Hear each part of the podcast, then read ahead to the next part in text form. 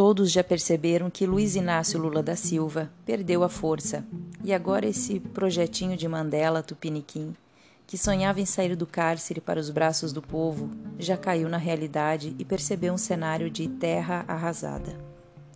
E ciente que perdeu o carisma e a confiança em boa parte do país, ele correu para o Nordeste, achando que lá seria novamente o rei do cangaço. Lê do engano.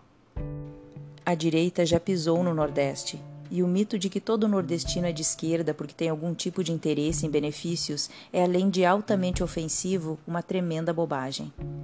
Eu mesma tenho o prazer de fazer parte da equipe que viaja o Nordeste em fóruns conservadores e posso assegurar para você, ouvinte, que o nível de entendimento político do povo nordestino é muito alto.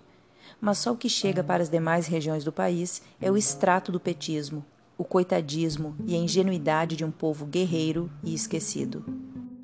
Nada assusta mais um populista de esquerda do que um nordestino bem letrado, que fala manso, mas fala bem, que introduziu naturalmente em seu vocabulário as palavras que absorveu lendo bons livros e que compreende os conceitos de massa de manobra e de miséria programada.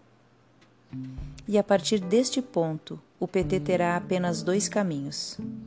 Ou aceita que seu líder perdeu a força popular e recomeça pelas bases, criando um novo nome, o que dificilmente aconteceria sobre a ótica do vaidoso Nove Dedos. Ou então abre os cofres e tentará comprar o que perdeu.